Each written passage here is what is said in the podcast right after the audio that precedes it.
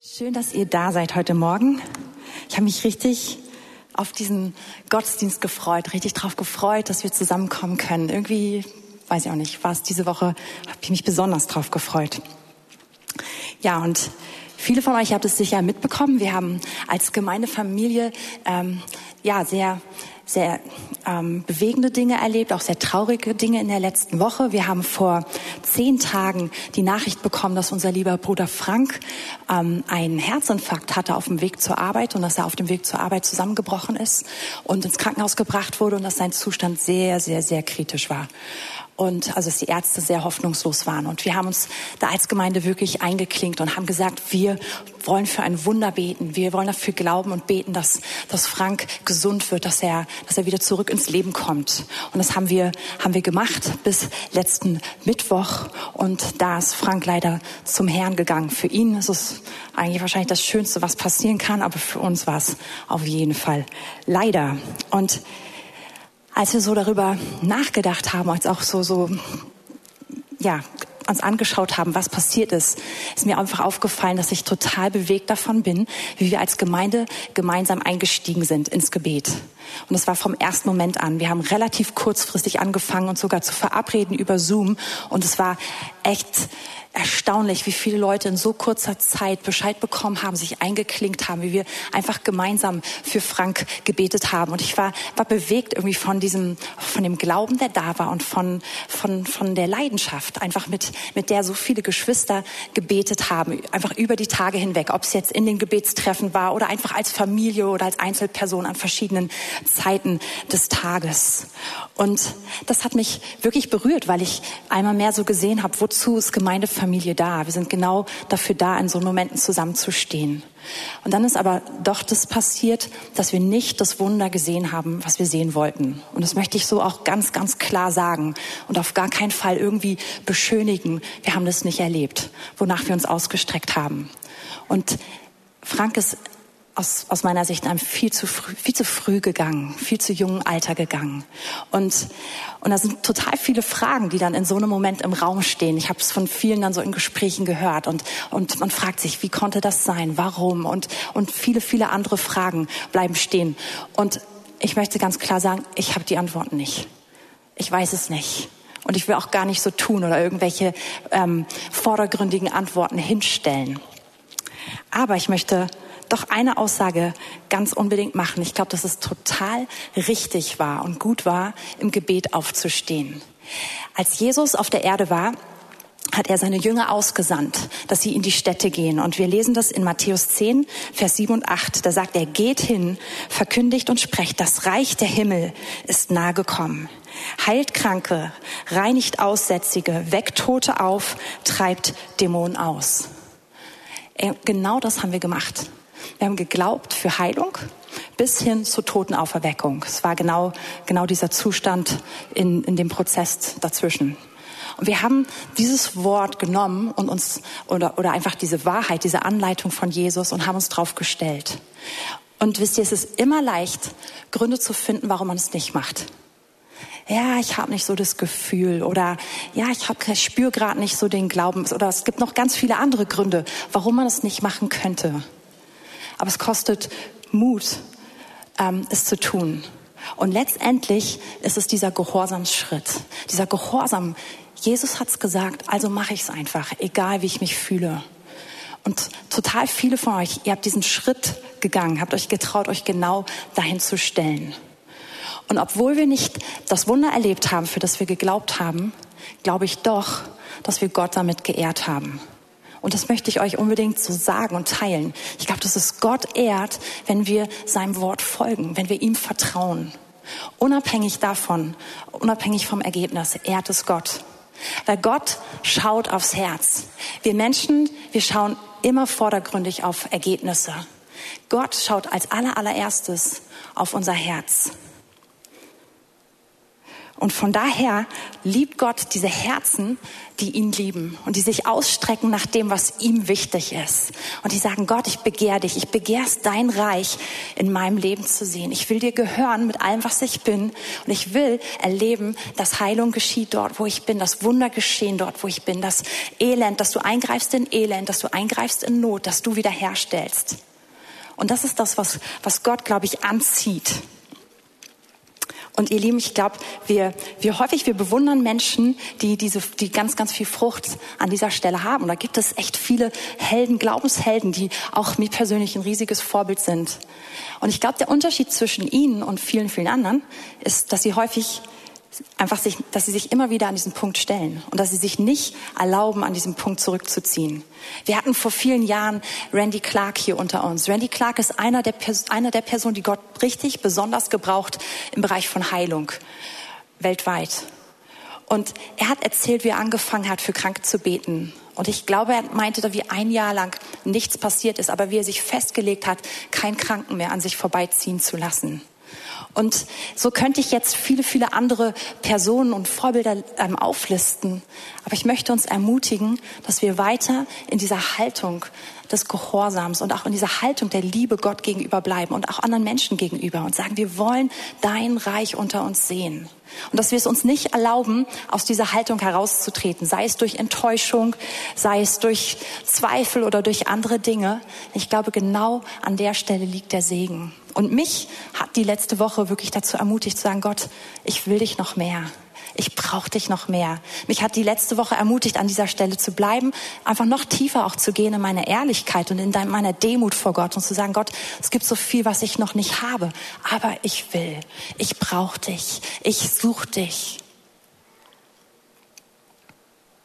Und ich glaube, dass diese Haltung, auch diese Liebe zu Gott und letztendlich auch diese Liebe zu anderen Menschen, dass sie nie versagt, dass sie nie ohne Frucht bleibt, dass sie nie umsonst ist und dass Gott das belohnt.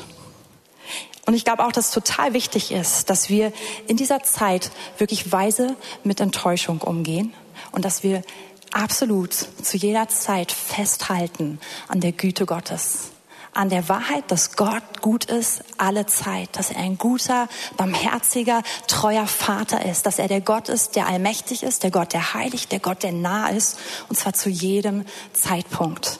Da möchte ich gleich noch ein bisschen mehr drauf eingehen, wenn wir in unser Thema für heute einsteigen. Aber ein ganz, ganz wichtiger Blickwinkel, wenn wir an der Güte Gottes festhalten wollen, ist die Perspektive der Ewigkeit. Wir müssen das große Bild anschauen. Wir können es uns gar nicht erlauben, immer nur auf einen ganz kleinen Ausschnitt zu schauen, sondern wir müssen einfach, ja, wir müssen die, die weite Sicht haben, um zu erkennen, wie gut Gott tatsächlich ist. Es gibt einen einen tollen Vers im 1. Korinther 15, Vers 19 und 20. Und da sagt Paulus, wenn wir nur in diesem Leben auf Christus hoffen, so sind wir die elendsten unter allen Menschen. Wenn wir nur im Jetzt und im Hier auf Jesus fixiert sind, dafür, dass er unser Leben in Ordnung bringt, dass es luxuriös genug ist, dass es, dass es gut genug ist, dass es leicht genug ist, wenn wir einfach nur aufs Hier und Jetzt hoffen, dann sagt Paulus, wir sind die elendsten Menschen unter allen. Es geht aber weiter. Nun ist aber Christus aus den Toten auferweckt. Er ist der Erstling der Entschlafenen geworden. Christus ist auferstanden. Es gibt eine Ewigkeit und er ist der Erste unter all denen, die gestorben sind und die ihm sozusagen nachfolgen und die in die Ewigkeit reingehen. Und es ist so wichtig, dass wir diese Perspektive von Ewigkeit behalten. Unser Leben macht erst Sinn, wenn wir erkennen, wie kurz es ist. Es steht an einigen Stellen in der Bibel, zum Beispiel im Psalm 90, Herr, lehre mich erkennen, dass ich sterben muss, auf dass ich klug werde. Mein Leben ist total begrenzt. Mein Leben hat einen Auftrag. Ich bin nicht nur hier für mich, sondern ich, es gibt eine Mission. Und das Aller, Allerwichtigste, mein Leben hat ein Ziel. Und dieses Ziel ist er. Dieses Ziel ist nicht irgendwann in den Himmel zu kommen und in irgendeiner Form von Schlaraffenland zu landen und irgendwie faul auf meinem Rücken zu liegen und mich nie wieder zu wälzen und irgendjemand kratzt mich und jemand anders schiebt mir irgendwie Schokolade und Steaks in den Mund. Nein, das ist es nicht, sondern mein Ziel ist Jesus. Es ist der Bräutigam, es ist der, für den ich lebe. Es ist mein Ziel, es ihm zu begegnen, ihn zu treffen in einer Art und Weise, dass ich vor ihm stehe, ohne Flecken und ohne Runzel. Zusammen mit, mit dem, also nicht ich alleine, sondern zusammen wir und wir mit dem weltweiten Leib, ja? Unser Ziel ist, ist er, ist vor ihm zu sein, ihn zu lieben. Und es ist so, so wichtig, dass wir diese Perspektive in allem behalten. Und ich möchte für diese Perspektive heute zusammen mit euch den Psalm 73 anschauen. Das ist einer meiner absoluten Lieblingspsalmen. Und ich habe diese große Schwierigkeit, dass ich daran so viel toll finde und wenig Zeit habe, aber wir werden einfach mal schauen, wie weit wir kommen. Fang direkt an. Vers 1. Nur gut ist Gott gegen Israel, gegen die, welche reinen Herzens sind. Dieser Vers ist schon extrem zentral, gibt eigentlich schon das Thema des ganzen Verses, äh, des ganzen Psalms an. Er sagt, Gott ist nur gut gegenüber seinem Volk, seinem Bundesvolk Israel.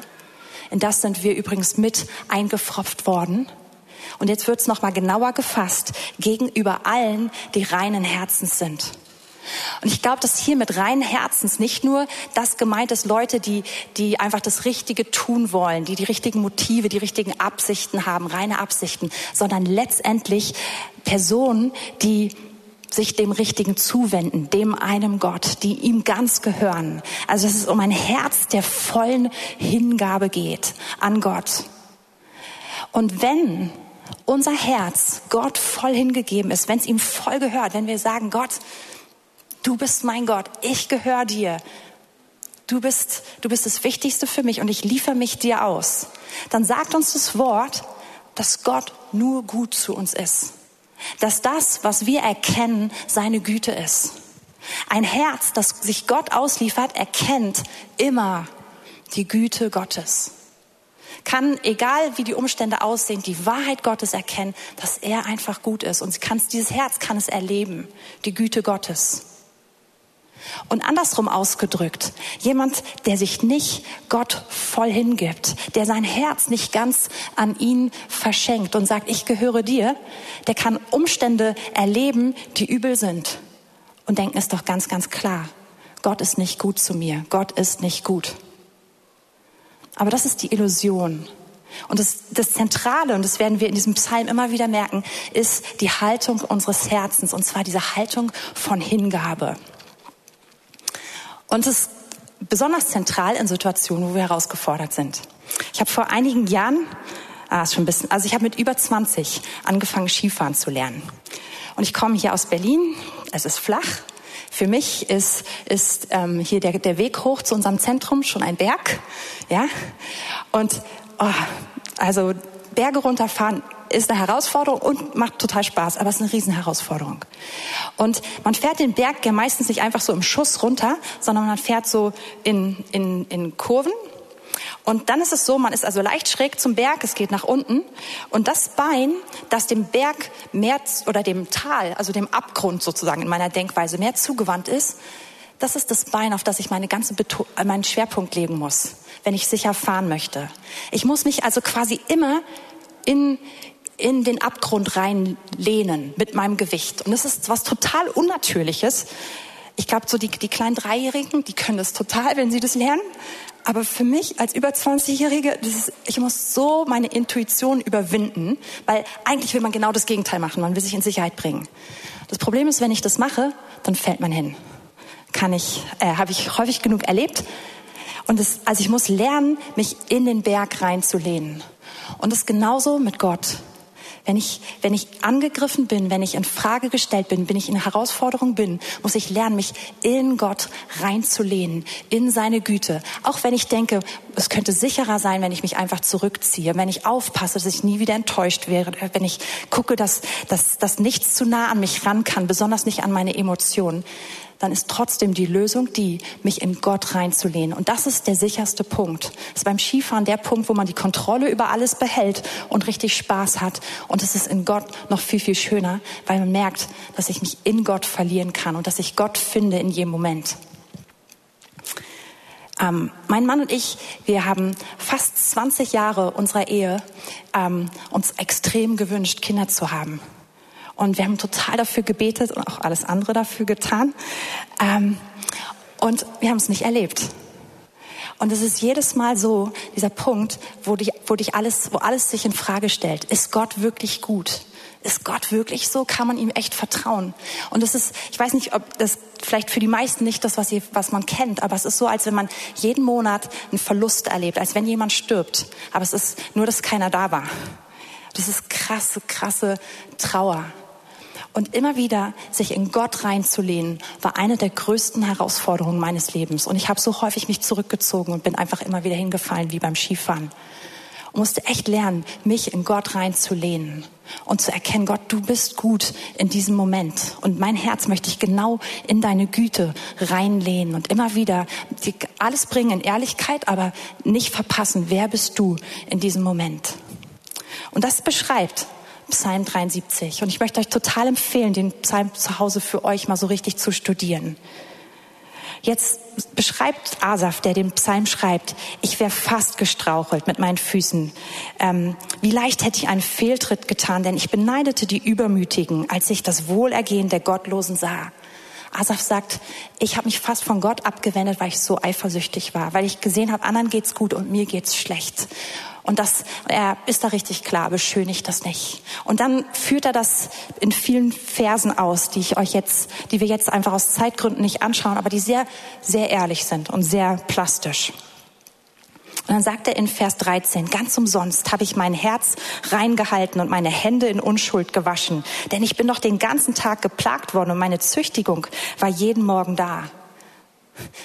Ganz schön selbstgerecht.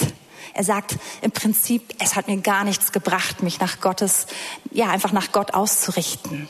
Seine sehr egozentrische, ja, Ansicht gibt er hier weiter und auch sehr selbstmitleidig. Aber dann merkt er, er kommt mit dieser Art zu denken nicht weiter. Es ist wie auf sich aufs falsche Bein beim Skifahren zu verlagern und einfach hinzufallen. Und dann kommt er zu Vers 16. So sann ich nach um dies zu verstehen. Aber es war vergebliche Mühe in meinen Augen. Er sagt, ich konnte es nicht verstehen bis ich ins Heiligtum Gottes ging und auf ihr Ende acht gab. Für wahr, du stellst sie auf schlüpfrigen Boden, du lässt sie fallen, dass sie in Trümmer sinken. Wir sind sie so plötzlich verwüstet worden, sie sind untergegangen und haben ein Ende mit Strecken genommen. Wie man einen Traum nach dem Erwachen verschmäht, so wirst du, o oh Herr, wenn du dich aufmachst, ihr Bild verschmähen. Asaf kriegt's nicht gebacken, bis er in die Gegenwart Gottes geht. Bis er wirklich zu ihm geht. Und dort macht auf einmal alles Sinn. Und er bekommt als erstes eine Offenbarung über die Ewigkeit. Und in diesem Fall bekommt er eine Offenbarung darüber, dass die Person, die er beneidet und denen so unglaublich gut geht, dass, dass das nicht ihr Ende ist. Und selbst wenn es ihnen ihr ganzes Leben lang im irdischen gut geht, dass es etwas danach gibt und dass es richtig heißt, dass Gott sie verschmäht wenn sie gottlos leben, dass sie von ihm für alle Zeit getrennt sind. Und er merkt, Moment mal, ich habe auf so einen kleinen Ausschnitt geschaut, anstelle auf das ganze Bild. Und hier ändert sich seine ganze Wahrnehmung. Und dann lesen wir weiter in Vers 21, als mein Herz verbittert war und ich in meinem, meinen Nieren das Stechen fühlte, da war ich töricht und verstand nichts. Ich verhielt mich wie ein Vieh gegen dich. Und jetzt geht's richtig tief. Asaf sagt, meine Bitterkeit, mein Neid, aber auch meine Bitterkeit Menschen und Gott gegenüber, die hat mich eigentlich selber gestochen. Sie hat mir Schmerzen bereitet. Ich dachte, es sind andere oder Gott, aber das war ich, das war meine Bitterkeit. Und ich war so verblendet durch meine Bitterkeit. Ich war richtig dumm. Ich konnte nichts verstehen, nichts erkennen. Und so demütigt sich Asaf vor Gott. Und er sagt, Gott, ich habe dich angeklagt. Dabei bist du mir doch gar keine Rechenschaft schuldig.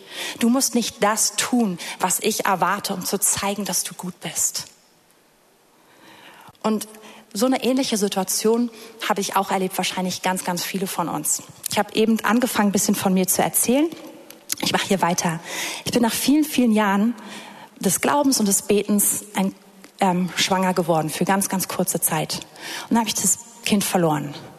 Und ich war am Boden zerstört, wirklich am Boden zerstört. Und ich oh, ich war so voll von Trauer und von Fragen und von Frust und von allem Möglichen. Und ich weiß, dass ich dann wenige Tage später, ich habe im Garten gearbeitet und ich habe mich selbst bemitleidet, ich habe geweint und, und ja, war echt fertig und habe dabei angefangen, einfach mein Herz Gott auszuschütten und es irgendwie Gott zu sagen. Sehr auf, kann man ganz bestimmt noch viel, viel besser machen, aber einfach so, wie ich es in dem Moment konnte. Und dann hat Gott auf einmal so aus dem Nichts heraus habe ich, habe ich dieses Bild vor mir gehabt und es war ziemlich real. Es, also es war keine offene Vision, aber es war eine sehr, sehr, sehr eindrückliche Vision. Und ich habe das Volk Israel gesehen, wie es aus der Wüste rausgelaufen ist und, und einfach auf dem Weg ins verheißene Land war.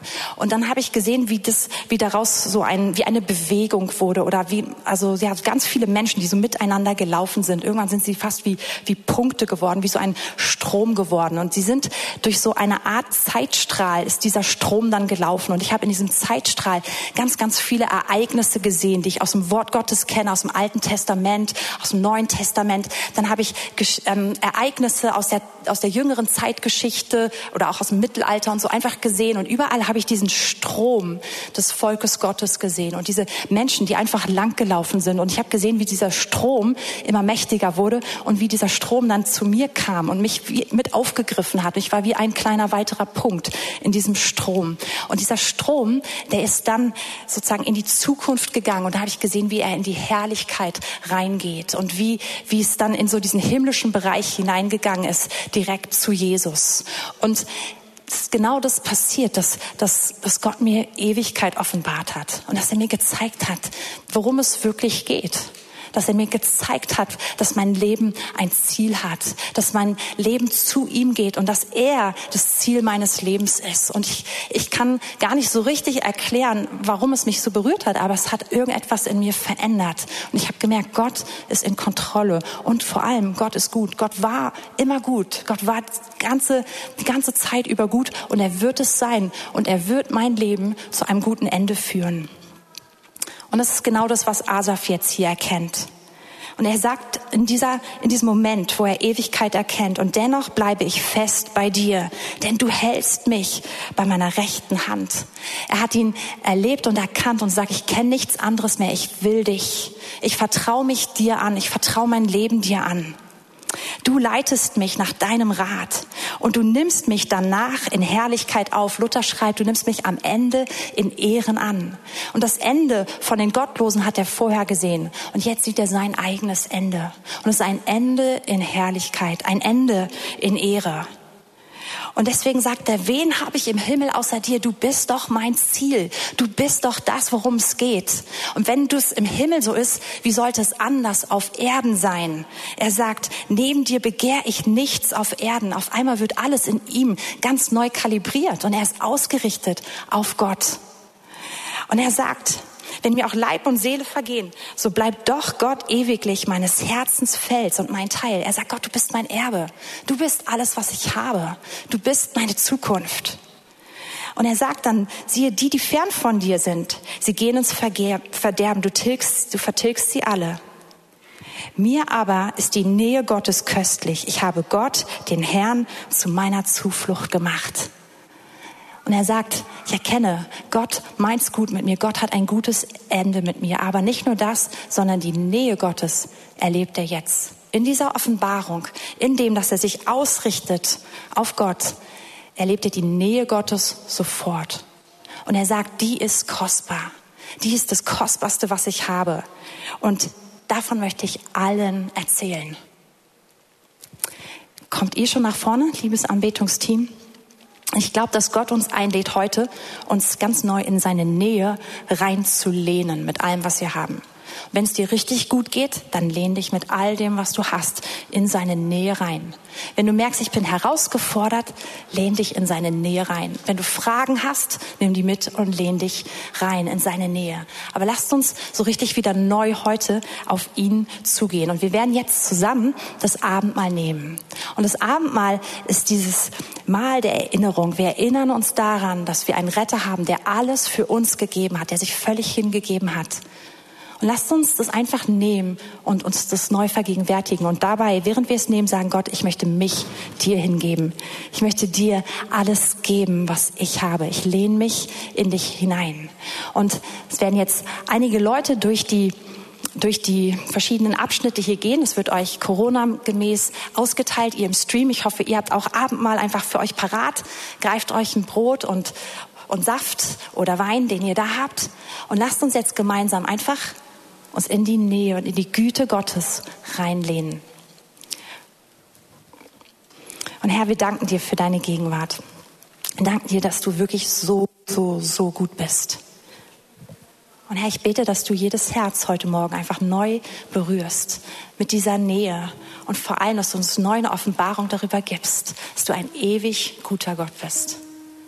Dass du der Gott bist, der uns gut führt, der mehr als genug ist in jeder Situation, dass du der Gott bist, der jetzt reich da ist. Ich bete, dass du uns wirklich ziehst. Und wenn du das Abendmahl jetzt bekommen hast, dann fang einfach an, selber jetzt mit dem Herrn zu reden und einfach dich reinzulehnen in ihn. Okay, bevor wir zum Ende des Gottesdienstes kommen, ihr könnt einfach diesen Moment gleich noch für euch ausweiten möchte ich, dass wir einfach genau das, was wir eben auch schon gesungen haben, dass wir es auch jetzt nochmal hier ergreifen. Ich möchte heute ganz besonders aufrufen, dass wir für Heilung beten, dass wir für Heilung und für, für Wunder beten. Und ich möchte euch einladen, wenn, wenn du heute hier bist und du merkst, ich, ich, ich brauche Heilung und ich möchte heute aufstehen und Heilung ergreifen dann, dass du es einfach da, wo du bist, dass du es einfach dadurch machst, dass du jetzt von deinem Platz aufstehst, dass wir dich sehen, dass wir einfach mit dir zusammen auch beten können, auch wenn es einfach nur nicht, nicht mit direkter Handauflegung ist. Also da, wo du bist, wenn du heute Wunder brauchst, steh auf. Und wir wollen gerne mit dir beten. Und ich möchte jetzt noch die einladen, die sagen, ich brauche richtig großes Wunder in meinem Leben richtig großes Wunder. Jeder braucht Wunder und wünscht sich irgendwie Durchbrüche. Aber die Person, die sagt, ich brauche ein großes Wunder, ein großes Eingreifen Gottes, auch unabhängig von Heilung. Du darfst auch aufstehen, wenn du das möchtest, dass wir einfach mit dir zusammen beten. Gut. Guck mal, ihr seht, ob Leute um euch herum stehen und jetzt möchte ich euch bitten, dass ihr einfach Hände in die Richtung der Geschwister ausstreckt und dass wir einfach jetzt Heilung freisetzen. Herr, wir rufen das aus. Du bist der Gott der Wunder. Du bist der Gott der Heilung heute. Und Herr, wir lehnen uns in deine Güte und wir ergreifen sie immer und immer wieder neu. Wir ergreifen gerade heute, dass du ein Gott bist, der gut ist und dass du, Jesus, der Gott bist, der für die Wunder bezahlt hast. Du hast uns Heil, mit du hast für uns Heilung erkauft. Und so legen wir Heilung heute Morgen auf unsere Geschwister in dem Namen Jesus wir rufen Wunder aus. Wunder der Versorgung, Wunder der Wiederherstellung, Wunder der Führung Gottes über jedem, der steht, in dem Namen Jesus. Nicht, weil wir so toll sind, sondern weil du so gut bist und weil wir deiner Güte total vertrauen, Herr. Und wir machen uns eins gemeinsam im Glauben und sagen, Herr, wir ergreifen diese Heilung, wir ergreifen diese Wunder, wir sprechen zu Körpern, seid geheilt, seid fit, seid neu erfüllt von der Auferstehungskraft Gottes. Wir sprechen zu Zellen, kommt in die Ordnung Gottes. Zu, zu Gelenken, zu, zu Sehnen, zu Bändern, kommt in die Ordnung Gottes in dem Namen Jesus.